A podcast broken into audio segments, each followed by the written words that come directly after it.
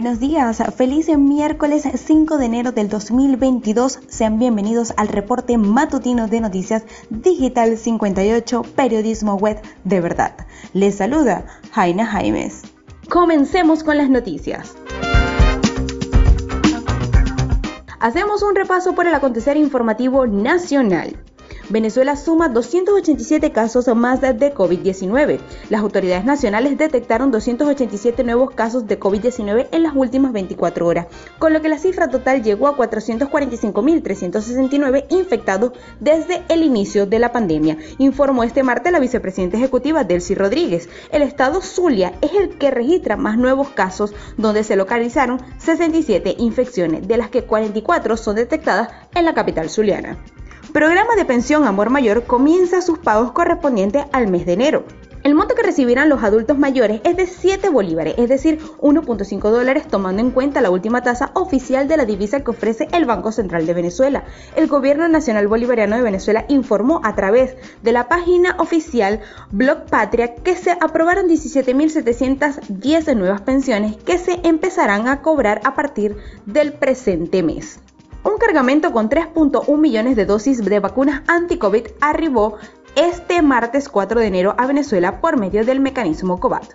La información la dio a conocer el viceministro de Salud Gerardo Briceño desde el Aeropuerto Internacional de Maiquetía. El funcionario agradeció a la Organización Panamericana de la Salud y UNICEF por trabajar en conjunto con el Ministerio de Salud para facilitar el acceso a las dosis. Asimismo, Briceño aseguró que con este cargamento la cifra total de dosis recibidas por Venezuela por el mecanismo COVAX sube a 8.9 millones.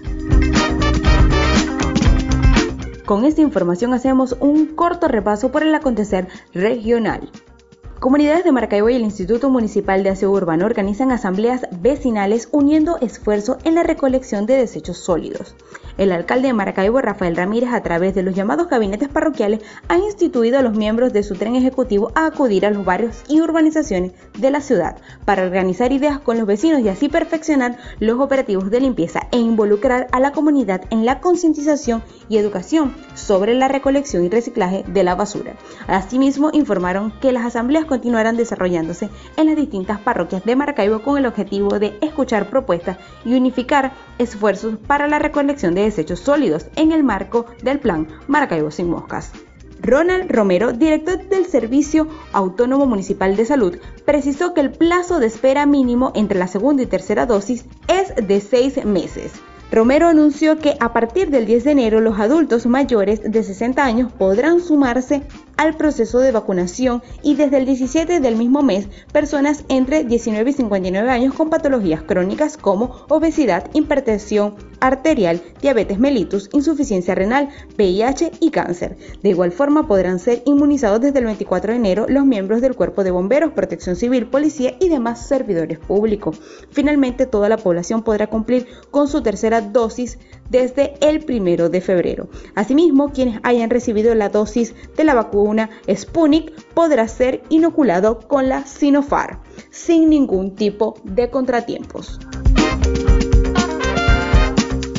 En este momento hacemos un breve recorrido por el mundo. Nos vamos hasta Francia porque identifican nueva variante de COVID-19 denominada IHU.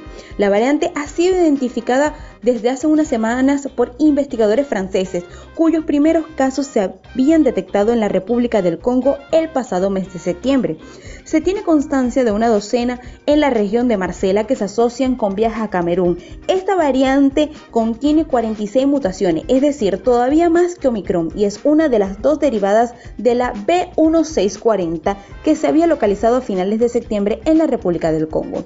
Un elemento peculiar de la variante IHU es que una de sus mutaciones se asocia con un posible aumento de la transmisión del virus. Continuamos en Francia, pero en materia deportiva, porque Wilker Fariñez clasifica al Racing Club de Lens a la siguiente ronda de la Copa de Francia. El guardameta vino tinto tuvo una brillante actuación con el Lens en el partido correspondiente por los 16 avos de final de la Copa de Francia, al atajarle el penal definitivo al portugués Renato Sánchez para que su equipo se impusiera en la tanda de penales a Lili por 4 goles por 3, luego de empatar 2-2 en el tiempo reglamentario. De Europa a Latinoamérica para darle paso al béisbol venezolano. Caribe Danzuategui no tuvo ningún tipo de contemplaciones con Tigres de Aragua. La tropa dirigida por Mike Álvarez se desquitó a lo grande con un picheo bengalí que recibió 19 hits de parte de la indetenible artillería de los orientales, consolidando la victoria 12 carreras por 4. Con su cuarto juego ganado, Caribes empató el segundo lugar de Cardenales de Lara con récord de 4-2. Tigres, por su parte, quedó penúltimo en la tabla con balance de 2-5. De Puerto La Cruz nos vamos hasta Caracas porque navegantes del Magallanes blanquean a los Leones del Caracas. Joander Méndez tuvo una noche casi inmaculada desde la lomita para que los navegantes del Magallanes ganaran a los Leones del Caracas cinco carreras por cero en el estadio universitario, en un desafío que concluyó pasada la medianoche tras dos horas y 20 minutos de retraso por lluvia. Finalizamos las noticias de hoy miércoles 5 de enero con fama y espectáculos.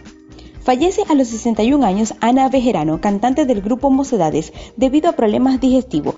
Ana se unió al grupo para sustituir en la década de los 80 a la legendaria intérprete Amaya Uranga, voz icónica del grupo Mocedades. La artista no ha superado un grave problema en el aparato digestivo por el que fue ingresada el 11 de diciembre en el hospital de Urdulis en Vizcaya informó un comunicado que el funeral está previsto para este lunes 10 de enero a las 7 de la noche en la iglesia Santa Ana en su localidad natal de las Arenas del Hexo.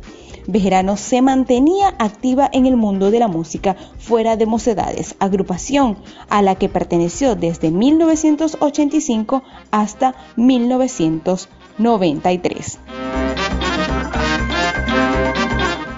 Estas y otras informaciones usted puede ampliarlas en nuestra portal web digital58.com.be y si desea mantenerse informado al instante, síganos en nuestras redes sociales como digital-58 y suscríbase a nuestro canal de Telegram.